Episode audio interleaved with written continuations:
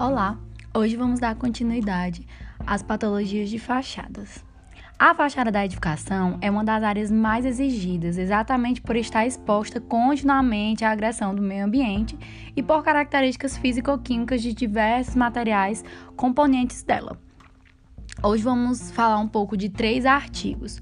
O primeiro artigo é um estudo de bibliografia, então vai trazer mais definições e conhecimentos.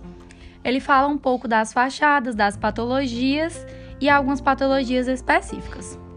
Fachadas são lados de uma edificação, normalmente a da frente, e a memória do prédio, delimitando os contornos e a aparência estética. Patologias são modificações estruturais e ou funcionais, ou seja, tudo o que promove a degradação do material ou de suas propriedades físicas e ou estruturais. Os agentes responsáveis pelas patologias podem ser cargas, variação da umidade, ou térmicas, intrínsecas e extrínsecas do concreto, agentes biológicos e atmosféricos e incompatibilidade de materiais. As trincas são mais fundas e evidentes, e a razão definitiva para caracterizá-la é a separação entre as partes, ou seja, o elemento onde a trinca surgiu está separado em dois. São mais graves que fissuras, porque ocasionam ruptura dos componentes, reduzindo a segurança dos elementos estruturais da edificação. As trincas podem ser classificadas em trinca horizontal, trinca inclinada e trinca vertical. Os problemas patológicos nas edificações acarretam diminuição da vida útil, que está claramente associada ao desempenho das, dos produtos ou elementos de edificação. A recuperação da fachada trincada só pode ocorrer somente após o diagnóstico realizado e o conhecimento pleno da consequência das trincas no desempenho geral da edificação. Esse artigo é mais um, uma bibliografia, a gente aprende um pouquinho com ele sobre essa questão de classificações.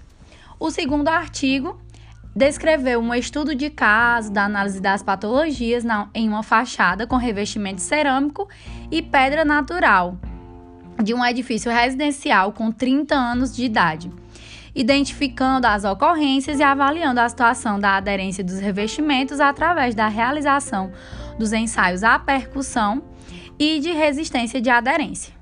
De modo geral, as placas de mármore e os rejuntos das fachadas do edifício apresentaram uma umidade de condensação ressaltadas pela presença de bolores. Os resultados do ensaio de resistência à atração direta e os de percussão indicaram que a maior parte da área do revestimento em mármore se encontra com sua aderência comprometida. Em alguns trechos, e o risco eminente de deslocamento. O, o terceiro, esse artigo ele não traz soluções para o problema, ele faz o destaque dos problemas, né? Já o terceiro artigo apresenta um estudo de caso de um edifício localizado na cidade de Curitiba, que apenas dois anos após a conclusão da construção apresentou um quadro de fissuração avançado e generalizado nas fachadas. Na inspeção das fachadas da edificação, foram encontradas muitas fissuras.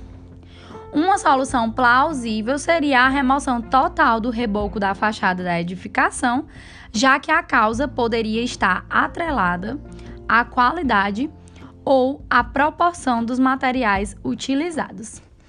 Então, esse foi o nosso episódio de hoje, falando um pouquinho mais sobre as patologias das fachadas.